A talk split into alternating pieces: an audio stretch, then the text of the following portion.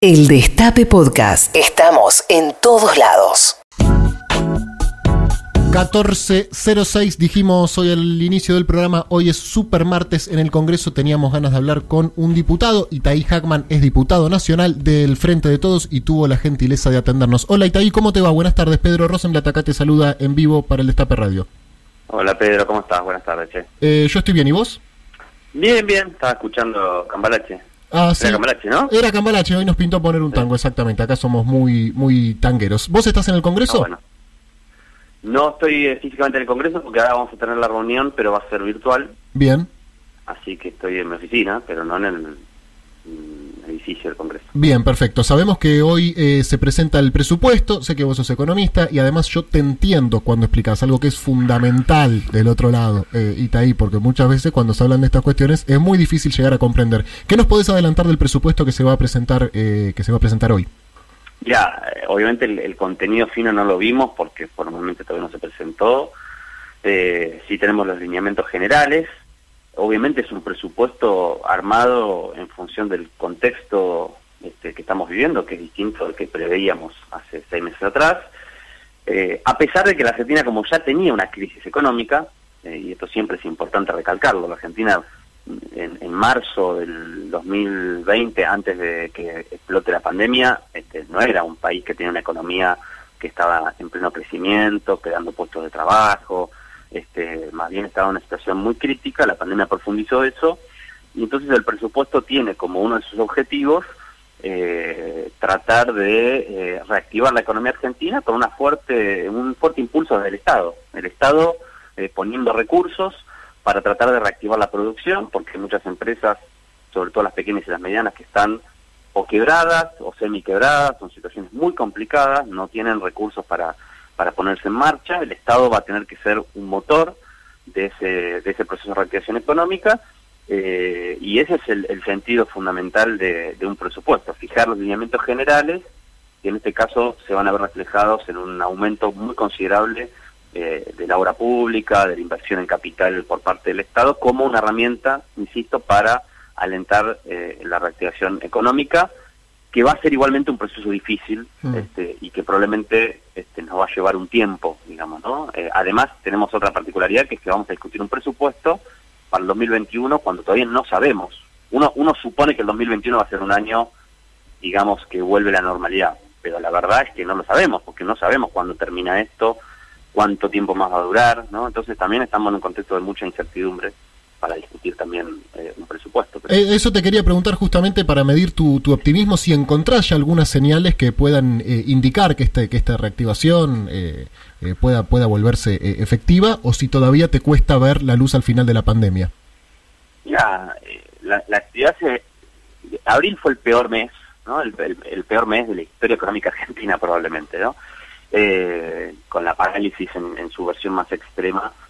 Y lo que hemos visto en estos meses, en que la medida en que se ha ido abriendo un poco, la economía responde. Pero cuando decimos que responde, estamos hablando de que recupera lo que se retrocedió en la pandemia. No que resuelve los problemas que la Argentina ya tenía antes de la pandemia, que eso implica eh, otro proceso, digamos, de, inversión, digamos, y de, y de alentar un proceso de crecimiento económico.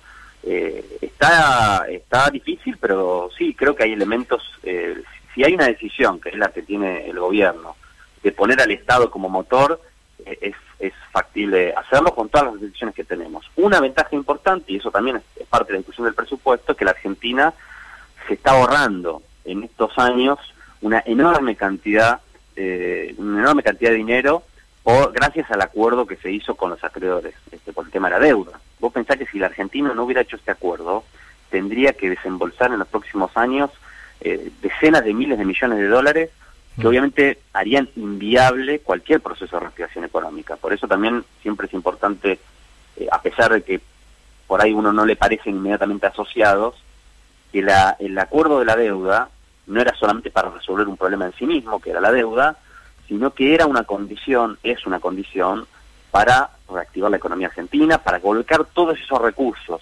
que no vamos a destinar al pago de la deuda, a volcarlos para reactivar este, la economía. Eso es lo que se va a hacer y por eso si vos mirás cuando, cuando se difunda el proyecto de aumento del presupuesto, eh, aumentan este, todos los rubros que tienen que ver con la inversión pública, eh, tanto la actividad económica como, como en los servicios sociales, hay un rubro que es el que obviamente decrece de manera brutal, que es el pago de la deuda. Todo lo contrario de lo que pasó en Argentina en los últimos cuatro años, donde decrecía el gasto orientado a la inversión pública y a los servicios sociales y crecían sistemáticamente cada presupuesto en los recursos que se iban al pago de la deuda externa. Entonces, acá de alguna manera hemos dado vuelta a la página, hemos hecho un giro de 180 grados y obviamente este, la expectativa es que eso se vaya viendo después en la realidad concreta y en el bolsillo de cada uno de nosotros. ¿no? Y buenas tardes, Matías Colombati, ¿cómo estás? ¿Cómo andás, Matías? Ahí cuando pensamos en el Estado como motor de la, de la recuperación, te, te pregunto del otro lado, ¿no? Las críticas, y es que con el Estado no alcanza y, y, que con los recursos que tiene el Estado esa, esa recuperación va a ser insuficiente. ¿Qué, qué, qué respondes a eso? No, alcanzar en este contexto no alcanza nada, te diría. Eh, pero no es que acá la discusión es, por lo menos no desde nuestro punto de vista, eh, Estado versus mercado, ¿no? Hmm. Eh, no es que estamos, digamos, el Estado lo que hace, como cuando se pone a la cabeza de un proceso de reactivación, es alentar un, proceso, un, proceso de inversión que después justamente empuja al sector privado, digamos, alienta, digamos, genera condiciones para que un montón de empresas hmm. privadas puedan producir básicamente porque van a tener a quién venderle lo que producen, ¿no? Entonces, no es una contraposición, sino que es el Estado motorizando un proceso que va a tener a las empresas, al sector privado como, como uno de sus actores este, eh, fundamentales, fundamentales. Obviamente que esto implica discutir cómo hace el Estado para hacerse de recursos, ¿no? Claro. Y, la verdad que hoy vamos a discutir, por ejemplo, en un rato, en la Comisión de Presupuesto, el proyecto que establece un aporte extraordinario de las grandes fortunas eh, que me parece que es el tipo de iniciativas este, fundamentales en este contexto. Eh, nosotros necesitamos que el Estado siga ayudando a las empresas, ayudando a las familias eh, a, pasar esta situación de la pandemia, pero también necesitamos que pueda tener recursos para reactivar la economía. Bueno, de algún lado salen esos recursos. si se los sacamos a la clase media y, y a los laburantes, no solamente que es, cometemos una injusticia, sino que además hacemos inviable la recuperación, porque si sacamos más plata a los laburantes de la clase media, difícilmente se va a poder reactivar el consumo. Si, si lo sacamos de los sectores de altos ingresos y altas fortunas acumuladas, el impacto en la economía eh, eh, negativo es cero, porque esos recursos no se iban a volcar al consumo ni a la inversión, eh, y, y, sí vamos a poder volcar esos recursos a la actividad económica. ¿no? Por eso también es muy importante ese tipo de iniciativas para justamente que el Estado pueda reactivar la economía, lo cual va a beneficiar a las amplias este, eh, capas de la población, a las empresas, sobre todo a las clases medias y a, los laburantes. ¿no? Ese es el sentido de, de este tipo de medidas que a veces se presentan en algunos lugares como una cosa totalmente distorsionada y si las pensás son cosas de sentido común para tratar de, de, encauzar un poco la crisis económica que estamos viviendo. Estamos hablando con el diputado nacional Itaí Hackman. Hablabas de abril como el peor mes de la historia eh, económica argentina probablemente y justamente en, en, abril, el 17 para ser exacto, Itaí, compartiste en tus redes sociales una publicación muy buena, muy gráfica de por qué es importante un impuesto a la riqueza, eh, explicando bueno que en Argentina la mayor presión tributaria no recae sobre los que más tienen. Sobre esto te quería preguntar dos cosas. Eh, ¿Por qué nos costó tanto llegar a la instancia de presentar el proyecto? Y, en segunda instancia, ¿cómo se hace para eh, lograr esto que vos planteás, dado que cualquier medida que tienda en la dirección de tratar de equiparar un poco esta presión tributaria y de que pongan los que más tienen, es vista como eh, chavismo, comunismo, totalitarismo y arrancás 10 escalones atrás la discusión? Yo tengo una duda, que, la verdad no la tengo resuelta, que es si ese, esa situación que se genera en donde una medida que podríamos llamar de sentido común hasta moderada, ¿no? sí, claro, este claro. Es un bono, ¿no? Eh, claro, em, genera el ruido que genera, porque efectivamente en la sociedad este, se ve, en un sector de la sociedad importante se ve de esa manera, o si ese ruido se genera eh, en un sector pequeño, pero con mucha capacidad de, de hacer visible planteos delirantes, como que tomar una medida de esta naturaleza que además se está discutiendo en muchísimos países del mundo, siendo además que los países capitalistas más desarrollados, que supuestamente esos sectores plantean como modelo, los ricos pagan mucho más impuestos que en la Argentina, eh, si son esos sectores pequeños pero con mucho poder los que generan esa, esa resistencia. Tengo dudas porque ayer veía una encuesta, no sé si ustedes la vieron, eh, que, sondeaba justamente este, a, la, a, la población sobre esta medida y había un amplio este, espectro a favor, incluso este, en, los votantes, digamos, de, Juntos por el Cambio. Entonces me pregunto si realmente eh, esa resistencia tiene que ver con, con, lo que pasa en la sociedad o con lo que pasa en un sector. Porque la verdad, a ver, es, es una medida de sentido común, es una medida que hasta podríamos calificar como moderada y no es no afecta no solamente no afecta a la clase media, ni mm. siquiera afecta a todos los ricos de claro. Claro, ¿eh? Acá estamos hablando, mira, en Argentina pagan bienes personales, que son las personas que tienen una cantidad de, riqueza acumulada que, que, pasan lo que se llama un mínimo no imponible, ¿no? A partir del cual tenés que pagar, alrededor de un millón de personas. Eh, estamos hablando de alrededor de 12.000 personas. Es decir, mm. estamos hablando del 1% de la gente que paga en la Argentina impuestos sobre su patrimonio, ¿no? Eh, entonces es eh, una mínima, me parece que yo tengo la sensación, quizás peco de optimista, que en la sociedad argentina está bastante resuelto, que es algo que mm. está bien, que es razonable, y ojalá que en la política no nos eh, achiquemos, digamos por decir una manera, ¿no? no nos asustemos por el ruido que generan algunos sectores que tienen mucho poder, pero que no necesariamente sus opiniones son representativas. Eso te iba a decir, Itaí, porque justamente yo coincido en el análisis que vos haces y me parece que eh, puede ser acompañado por gran parte de la sociedad y que son minoritarios los grupos que se oponen a esto. sin embargo, como vos decías, tienen gran capacidad de hacer ruido y eso no es lo que más me preocupa, sino que el gobierno escucha ese ruido, porque la verdad que lo que pasó con Vicentín no fue un 17 de octubre, realmente, no es que salió, o, mismo un 2008, si, si no queremos irnos tan lejos, eh, no es que salió masivamente la gente a las calles a eh, evitar que eso sucediera. Sin embargo, se retrocedió porque se entendió que ese ruido, o porque, a, ver, hace más ruido que nosotros, ahí de alguna forma. Es cierto, es cierto. Eh, eso es una debilidad nuestra en todo caso, ¿no? Es una debilidad nuestra, es una debilidad de, las organizaciones del campo popular, en un sentido muy amplio, ¿no? De los sindicatos, a las organizaciones políticas, eh, que por alguna razón muchas veces no tenemos el músculo y la capacidad de reaccionar eh, con el volumen suficiente para, para marcar un sentido que para defender una medida o incluso para plantear un sentido de profundización. De hecho, vos hiciste recién, decías la analogía con el 2008, y en el 2008, sin embargo, desde el gobierno sí después vino una política que justamente no fue achicarse frente al, al desafío que se le planteó, sino fue justamente tomar una serie de medidas eh, que justamente profundizaron el camino, ¿no? De, que permitió una mejor redistribución del ingreso, etcétera. Entonces, eh, digamos, yo creo que ahora tenemos que pensar un poco en la misma clave, digamos. Nosotros no podemos achicarnos por el ruido que generan algunos sectores de poder. Eh, me parece que este, el otro día lo decía este, Máximo Kirchner, el jefe este, de nuestra bancada, en una entrevista, inevitablemente para para darle sustentabilidad a una política que trata de priorizar a la gente y sobre todo a priorizar a los sectores populares, es inevitable afectar a algunos intereses. No es una vocación de mm. confrontación. A veces mm. parecería, en algunos lugares lo plantean como si fuera que uno, eh, uno desea la confrontación por la confrontación misma. El no diálogo. claro, como una cuestión caprichosa, cuando en realidad no es eso, es uno quiere garantizar que las políticas vayan en una dirección y inevitablemente muchas veces implica afectar privilegios, diría, privilegios. Y obviamente los que tienen los privilegios no los quieren ceder, pero estamos hablando de, privilegios y me parece que este, eso es un, tema que, en nuestra fuerza política tenemos que confiar más en que tenemos la espalda, eso es lo que me parece. Tenemos que confiar más en que tenemos la espalda social y política para tomar esas medidas. Eh, y yo creo que, que, la tenemos. Confío en que la tenemos y obviamente es una tarea de las organizaciones también muchas veces expresar eso eh, en la calle o en la manera en que se pueda en este contexto de pandemia.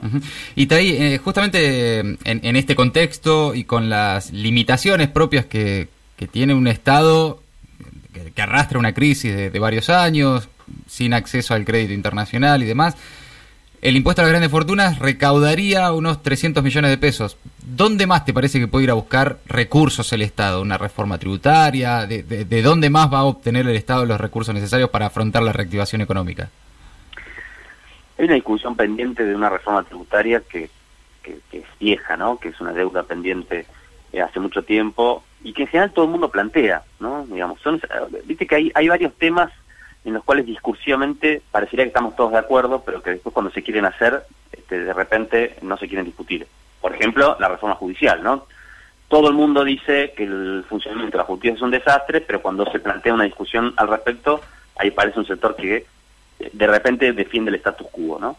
Eh, con esto pasa algo parecido. Todo el mundo está de acuerdo con que el sistema tributario en la Argentina tiene muchos problemas, eh, que es regresivo, que castiga más la producción este, y el consumo que los ingresos y las ganancias y los patrimonios, pero aparecen resistencias cuando uno plantea una cosa tan este, puntual y excepcional como este, este aporte extraordinario.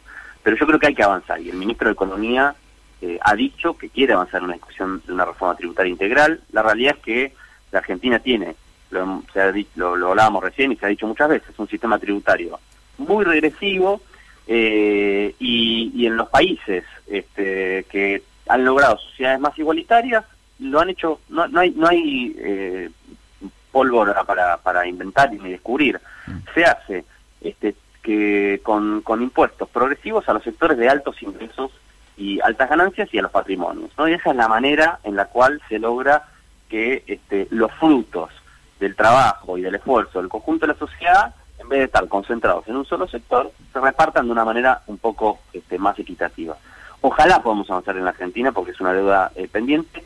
Yo tengo la sensación que la pandemia, con todo lo desastroso, con todo lo malo que generó, eh, también eh, instaló algunos debates que a lo mejor nos hubieran llevado más tiempo dar, ¿no? Mm. Como este tema, la la reforma tributaria, el problema de eh, los pocos impuestos que pagan los, los ricos en Argentina, hmm. la cuestión de discusiones como el salario universal o como la cuestión de la concentración de, demográfica excesiva, eh, el rol del Estado en un sector estratégico como el, agroindustrial, bueno, un montón de discusiones que se abrieron en estos meses que a lo mejor nos hubiera llevado mucho tiempo dar y la pandemia las instaló. Entonces, creo que lo mejor que podemos hacer es aprovechar ese contexto asumir ese desafío que nos, esa oportunidad que nos presenta la pandemia y aprovechar para dar esos debates este, y, no, no postergarlos para adelante porque cuando nos queramos acordar vamos a sentir que no hay condiciones políticas. Ahora hay condiciones para dar todas estas discusiones y tratar de avanzar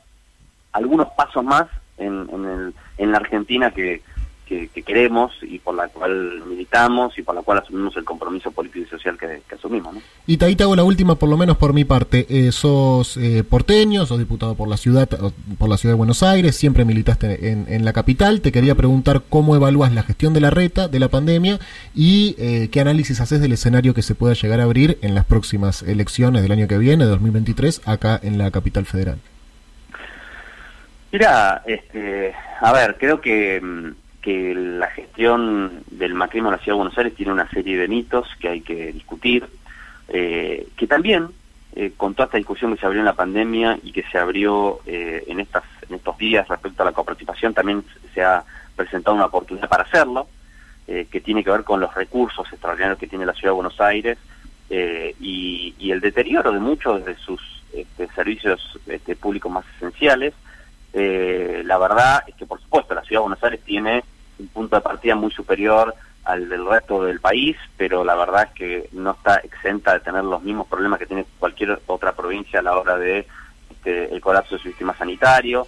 La Ciudad de Buenos Aires no ha tenido, y esto me parece este, un hecho muy grave, ninguna política de asistencia seria a las pymes, las empresas, los comercios y a las familias que viven en la ciudad de Buenos Aires, es decir, ha descansado exclusivamente en las políticas eh, que estableció eh, el Estado Nacional, cuando perfectamente podría hacerlo. Recién a último momento empezó a plantear algunas exenciones de impuestos para, para comercios este, en la ciudad de Buenos Aires.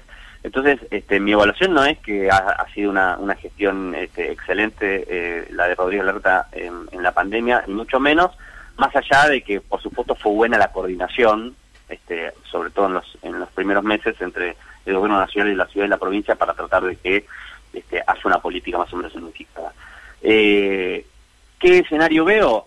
A ver, creo que en las últimas elecciones hemos dado un paso, sabemos que la ciudad de Buenos Aires siempre ha sido muy hostil o muy difícil para, para este, las fuerzas de nuestro espacio político, eh, pero creo que, hemos dado un paso, la candidatura de Matías este, creo que, fue este, una cosa positiva el año pasado. Eh, creo que hay que avanzar en una construcción más plural y más amplia eh, y que hay que este, tratar de pensar muy seriamente, que es algo que nos venimos rompiendo la cabeza, es fácil de decir pero difícil de hacer, que es cómo se construye una fuerza política que no solamente sea oposición en la ciudad de Buenos Aires, que es algo que a veces ha salido mejor y a veces a pasar a ser una fuerza que realmente sea alternativa. Y para ser alternativa en la ciudad, yo creo que necesitamos que los porteños y las porteñas nos imaginen gobernando, digamos, ¿no? Yo creo que el, problema que tenemos hoy es que el grueso, eh, o un sector muy importante de la población, con mayor o menores críticas a la gestión de Rodríguez Larreta, no se imagina este, cómo sería una ciudad gobernada por nuestra fuerza política. Y, aparecen un montón de miedos, un montón de preocupaciones, de cucos, que son los que hablábamos antes, ¿no? Hmm. Entonces me parece que ahí tenemos un desafío grande, que es mostrar cómo podría ser gestionada la ciudad de Buenos Aires de una manera diferente.